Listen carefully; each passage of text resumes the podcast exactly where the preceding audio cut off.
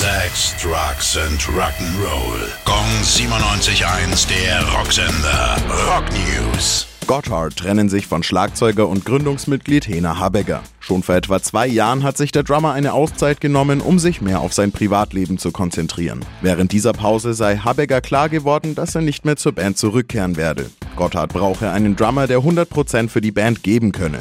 Als Vater von zwei kleinen Kindern könne er das nicht länger leisten, so Habegger in einem Statement.